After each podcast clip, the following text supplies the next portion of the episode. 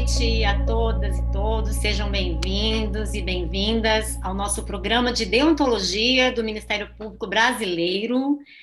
Essa é a nossa 12 conferência, a nossa última conferência, cujo título é MP Busca do consenso ou articulação das diferenças?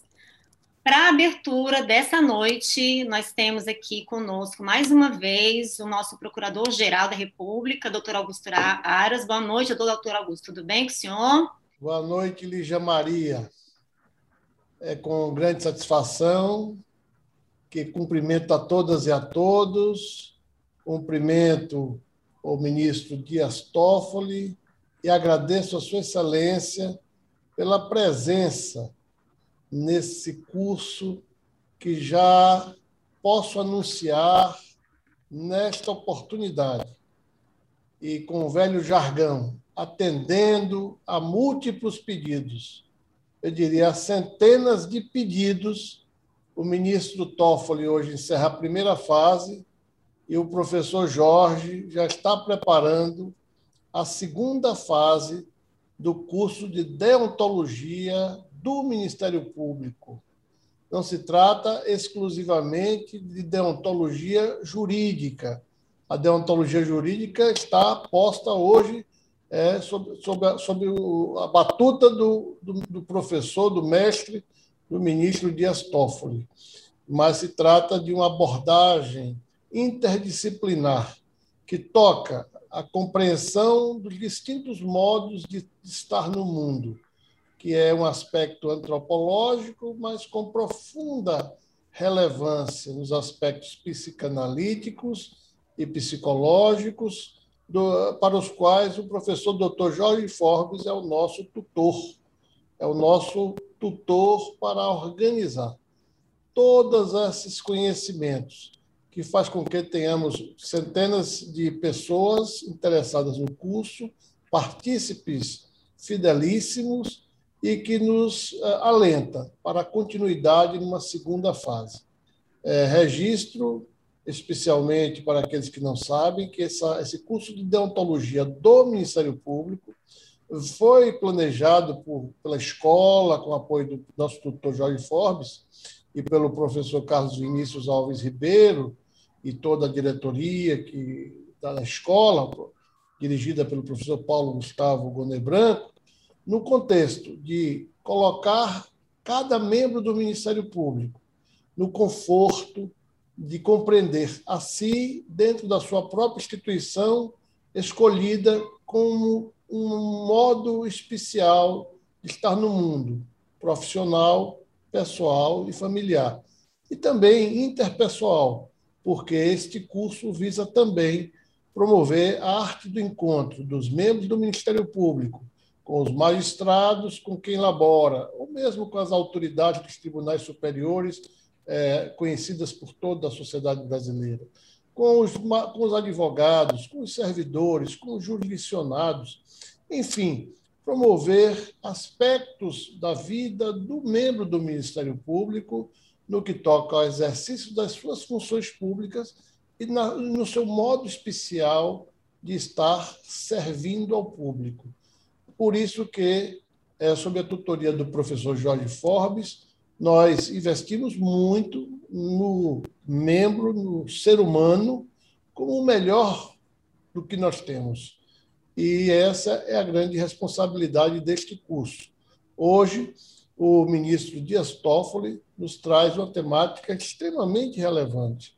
Não se trata simplesmente da busca do consenso, não se trata simplesmente da articulação das diferenças.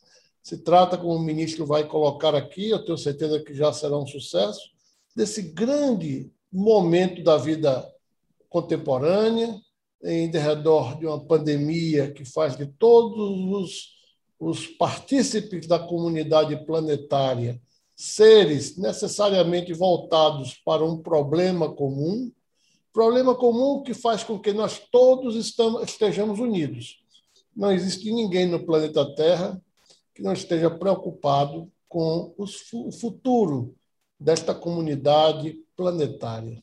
Mesmo aqueles que fazem parte de um movimento ah, extremamente complexo, ah, que pregam a não vacinação e que cresce assustadoramente em alguns países tidos como de primeiro mundo, nós sabemos o quanto é importante que nós nos nós tenhamos a exata compreensão daquilo que é possível que nós possamos ter em nós acerca das nossas funções públicas e a quem nós servimos. E numa república, muitos doutrinadores clássicos já responderam: a república serve ao bem comum. É com essas palavras que eu cumprimento a todas e a todos que nos acompanham. Agradeço ao ministro Dias Toffoli por ter aceitado o convite e estaremos todos aqui é, esperando, ministro Dias Toffoli, que Vossa Excelência, com a compreensão de quem tem por mais de uma dezena de anos é, é, elevado a mais alta, levado à mais alta magistratura do país, na busca de solução de consenso e articulação de diferenças, que nós hoje sairemos com uma melhor, uma melhor compreensão desse grande desafio, que é promover a arte do encontro. Professor Jorge Forbes, a Vossa Excelência, os meus respeitos, minha admiração e esse novo desafio que eu espero que Vossa Excelência aceite na segunda fase. Não se trata de um pedido desse modesto Procurador-Geral da República, mas se trata de uma demanda de toda a classe que já está aqui nos escutando, nos assistindo e já pede por essa segunda fase, com toda essa articulação das diferenças que Vossa Excelência, professor Jorge Forbes, tem magistralmente conduzido entre todos nós.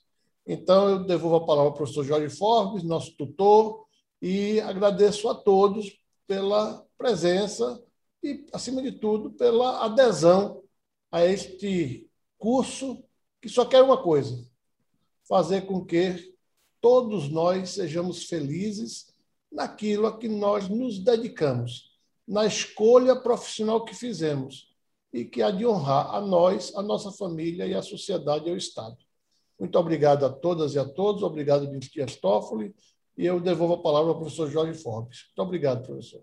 Obrigado. Eu já te passo a palavra, Lígia, para apresentar o ministro Dias Toffoli, mas eu queria, então, aproveitar e responder imediatamente ao doutor Augusto Aras, que eu nunca tinha sido convidado em público para fazer um, um curso dessa maneira, então eu quero dizer que eu aceito de muito, com muita, de muito bom grado, né? E acho ah, uma oportunidade única de trabalhar com o Ministério Público. Concordo com todas as suas palavras, quero aproveitar para agradecer também a sua ideia de ter feito esse curso. Uh, muito obrigado pelo convite. Nós queria agradecer também a Lígia Maria, a Renata Mendes, a Elisa e todo o pessoal da Escola Superior do Ministério Público. Um agradecimento especial ao professor Carlos Vinícius Ribeiro. E eu, eu não me lembro de ter trabalhado com uma equipe tão boa em muitos, muitos anos de conferencista. São realmente inacreditáveis. E muito obrigado, muito obrigado pelo convite. Nós conseguimos levar esse curso, como se diz no hipismo, sem faltas, né? No, essas 12 reuniões em meio ao Covid. Alguns de nós pegou, alguns pegaram Covid no meio do curso, mas ninguém saiu, todo mundo presente, uma vibração muito grande que, que chega até o dia de hoje nessa nossa última conferência, então, deste primeiro curso, agora anunciado como primeiro, porque nós temos um segundo, e com o ministro Dias. Mas eu já comento o ministro daqui a um segundo, porque a Elisa Maria vai apresentá-lo. Então, o nosso convidado dessa noite é o jurista Dias Toffoli, ministro do Supremo Federal, do Supremo Tribunal Federal desde 2009, ele também foi presidente do STF, do CNJ, e, além disso, foi presidente do TSE. Nosso convidado foi advogado-geral da União entre 2005 e 2007, exerceu a função de subchefe para assuntos jurídicos da Casa Civil, da Presidência da República entre 2003 e 2005, é bacharel em Direito pela Faculdade de Direito da USP, professor colaborador do curso de pós-graduação nessa mesma instituição, além de lecionar Direito Constitucional e Direito da Família no CEUB aqui em Brasília. Então, é o seu convidado dessa noite que fecha a nossa nosso programa, professor, que felizmente só é a primeira fase. Estamos todos muito felizes. Eu ia, eu ia perguntar se a gente já passa, então, para o ministro Dias Toffoli, se o senhor quer fazer mais alguma observação. Não, eu só quero falar uma palavra amiga de recepção, agradecer muitíssimo, ministro Dias Toffoli, ter aceito o nosso convite. Nosso é amplo, porque é meu e da Procuradoria-Geral da República. Ah, eu tive muito prazer, no, desde o discurso do ministro Dias Toffoli de posse, nós não nos conhecíamos então pessoalmente, e fiquei gratamente surpreso aonde ele articulava temas sobre Terra 2 que eu tinha trabalhado. E ali nasceu evidentemente uma simpatia de um debate intelectual de um, de um debate intelectual consequente que nos levou depois a que nós nos conhecêssemos pessoalmente tivéssemos conversas ótimas das quais essa é mais uma na passagem dessa relação então, muitíssimo obrigado, ministro Toffoli, pela presença. Estamos realmente com ávidos, como disse o doutor Aras, de ouvi-lo. A sua posição é única e exemplar de alguém que pode pensar nos dias de hoje o que, que é a justiça, algo que temos insistido nessas 12 reuniões, que é um dos principais problemas do ser humano. O prover justiça, se sentir injustiçado, se sentir justiçado, vocês trabalham com um tipo de justiça, nós analistas trabalhamos com superego, que é o pior juiz que existe. Então, mas é, esses temas nós temos temos trabalhado bastante e especialmente consenso articulação das diferenças nos remete a um novo momento da cultura mundial, aonde não necessariamente eu tenha um ponto único de referência, uma verticalidade única, um universo, um universal, mas eu tenho uma pluralidade e essa pluralidade muitas vezes faz com que a gente tenha que articular as diferenças, abrindo mão de um sentido comum, pois o sentido pode ser múltiplo. Mas isso é o que nos leva a querer lhe ouvir. Então, por favor, com a palavra. Boa noite. Boa noite, doutor Augusto Aras, Procurador-Geral da República.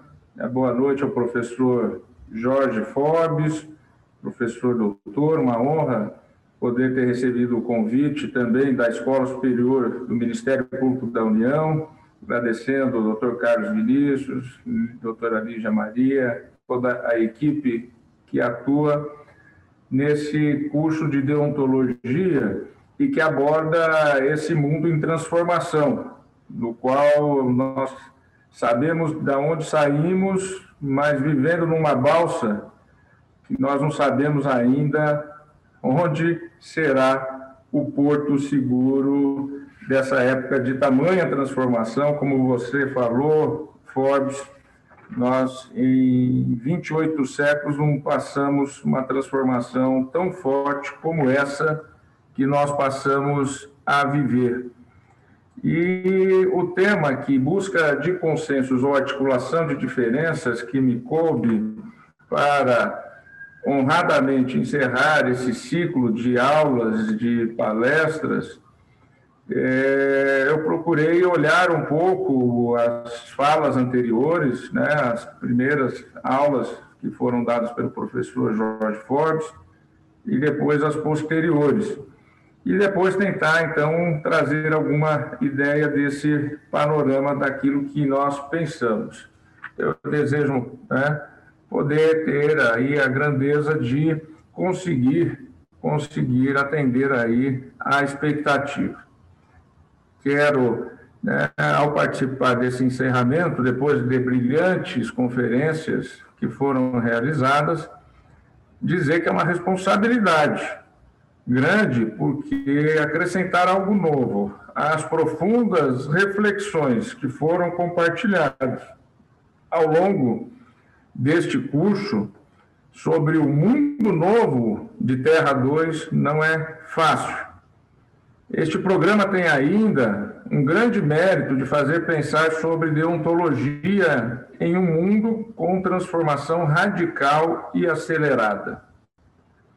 Não estamos mais no mundo das mudanças incrementais das gerações dos nossos avós, que no campo das expectativas, a ministra Carmen Lúcia, em brilhante manifestação nesse curso, definiu como a com a imagem poderosa das mães e pais que viam como um ideal de conforto, segurança e felicidade para a filha normalista, nas palavras dela, professora, encontrar um bom partido para casar, citando ainda como exemplo perfeito o funcionário do Banco do Brasil. Nessa mesma linha, lembro-me de um caso dos anos 70, de uma família da Zona Sul Carioca, cujas duas filhas, Forbes, começavam a namorar, com escolhas muito diferentes.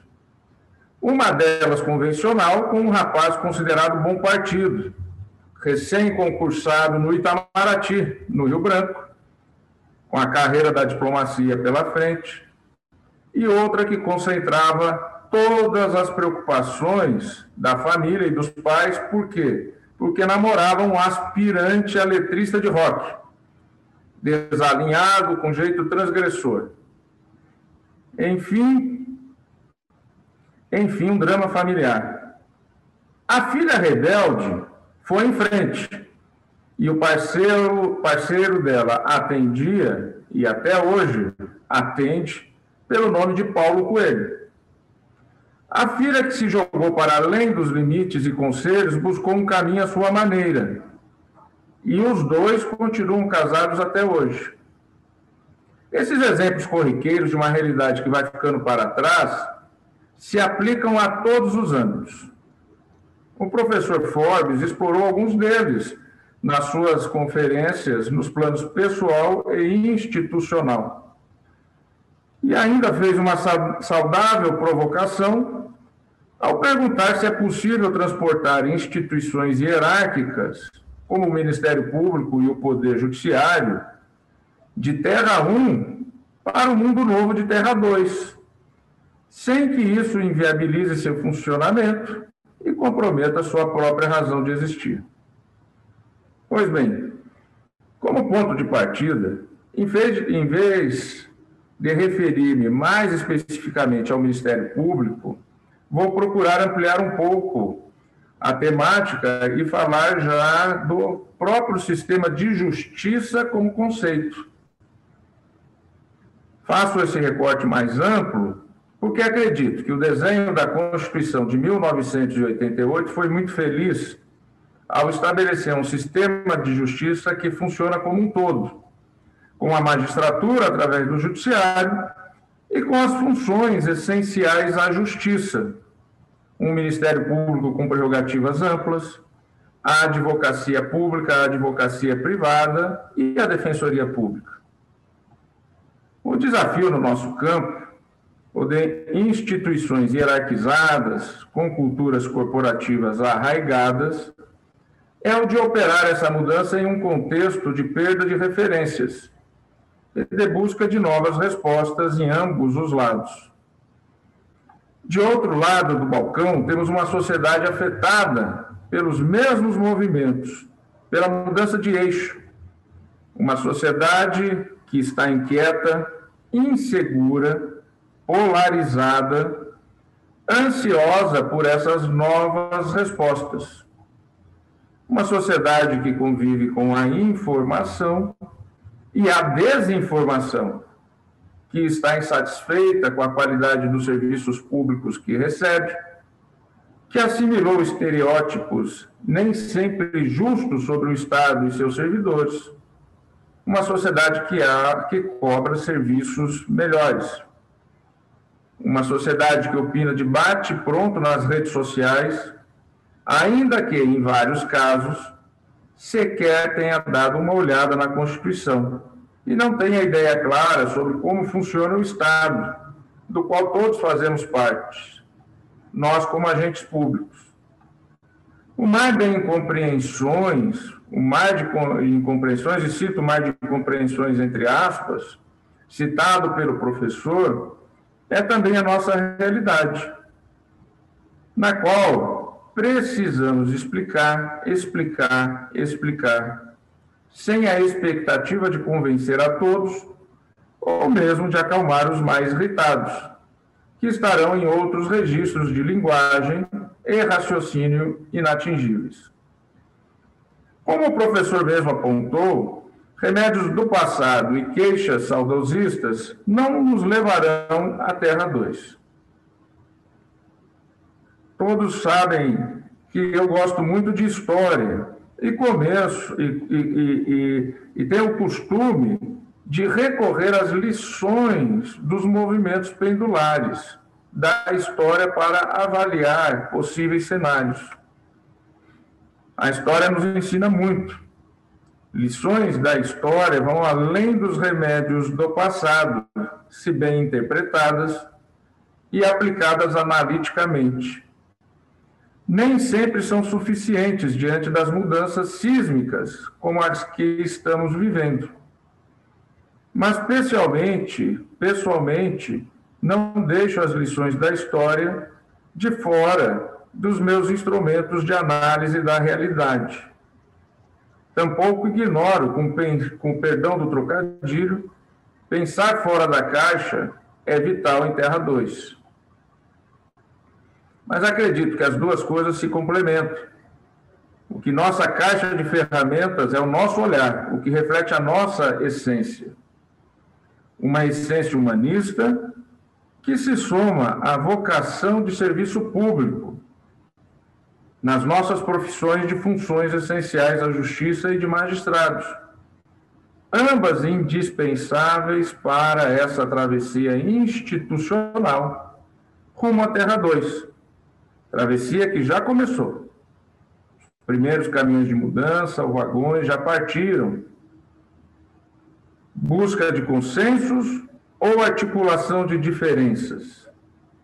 Isso é ou não parte do nosso papel como instituições e instituições do sistema de justiça? E aí também vou além. Que impacto isso tem na autoridade de quem atua no sistema de justiça? Um sistema que convive com o problema do aumento da litigiosidade social que deságua cotidianamente nos nossos balcões. Acredito e atuo segundo essa convicção de que a busca de consensos hoje é a articulação de diferenças. E disse isso no meu discurso de posse, que foi citado em mais de uma aula pelo professor Forbes, o que muito me honra. E isso também é papel do juiz, do promotor, do procurador, do advogado, do defensor público.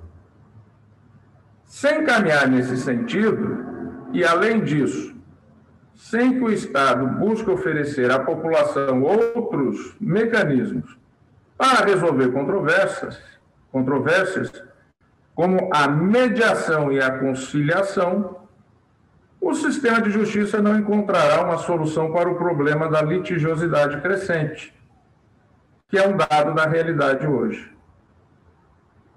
Para os que ainda acham que uma atitude menos vertical põe em xeque a nossa autoridade, digo: fiquem tranquilos. A autoridade em Terra 2 pode ser mais duramente questionada, mas é e será exercida.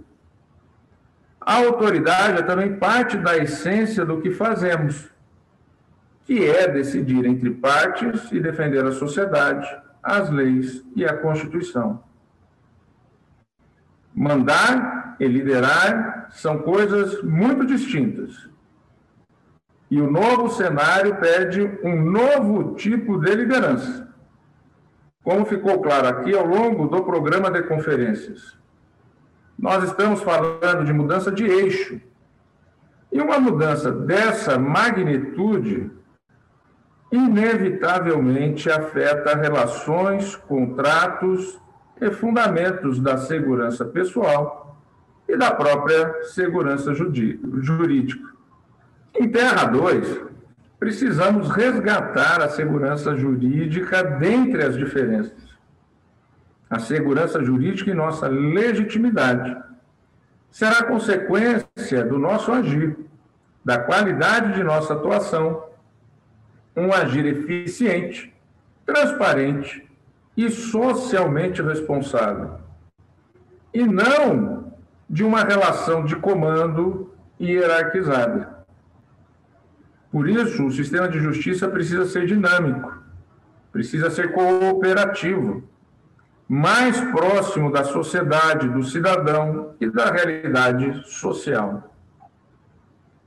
Na travessia de Terra 1 para Terra 2, não podemos perder de vista a consciência de que somos agentes públicos do Brasil, um país ainda marcado pela desigualdade, o que tem impacto direto em qualquer esforço coletivo que pretenda ter êxito. Não podemos perder de vista o conceito criado cunhado por Hélio Gaspar, da divisão da sociedade brasileira entre o andar de cima e o andar de baixo. Vamos então aos exemplos sobre esses tempos superpostos, em que ainda temos brasileiros vivendo sob as regras do século XIX, sim, do século XIX. A cada intervalo de tempo surge uma notícia, por exemplo, sobre operações que libertam pessoas submetidas a condições análogas à de escravo. Na semana passada, ocorreu uma operação do tipo em fazenda localizada no interior do estado do Espírito Santo. E o problema não é só do campo, aparece na cidade também. Infelicitando, por exemplo, imigrantes estrangeiros em galpões de confecção. A pandemia nos apresentou novos cartões postais da desigualdade, como a de estudantes que não têm celular ou computador, não têm plano de dados, ou têm que subir em árvore, até mesmo para pegar sinal de internet, que permita acompanhar as aulas de maneira remota. Nada mais século XX que isso, ainda nos lembramos aqui do celular tijolão, na pré-história do smartphone ou da precariedade da internet discada e seu sinal sonoro característico. Os mais jovens nem têm condições de se lembrar disso, pois já chegaram no momento desse tempo diferente, de tão rápido que ele vem ocorrendo. Na era do 5G e da internet das coisas, milhões de pessoas ainda estão no século XX, mesmo já tendo um celular nas mãos, o que já é um avanço, não há dúvida, para esse momento em que a inteligência artificial e as tecnologias se mudaram. Mudaram o mundo de analógico para digital. Mas ainda se depende muito de Wi-Fi alheios para milhões e milhões. Já foi mencionado aqui o desafio do impacto dramático no mercado de trabalho, do analfabetismo digital para gerações mais maduras e a resposta tímida da educação a esses novos problemas. Ou seja, diante da desigualdade brasileira, sem empatia, a travessia corre o risco de deixar milhões à deriva. A própria Constituição nos oferece balizas importantes. Eu sempre carrego comigo e lembro o artigo 3 da Constituição Federal como sendo uma verdadeira síntese do nosso pacto fundante, ou refundante, já que é da redemocratização de 88 que é inequívoco quanto aos objetivos fundamentais da sociedade a ser constituída, com justiça, liberdade e solidariedade.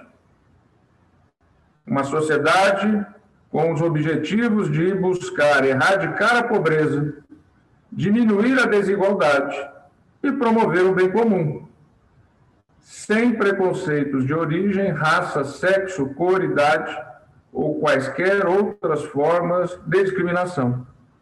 Tudo está lá no artigo 3 como os objetivos fundamentais da República Brasileira.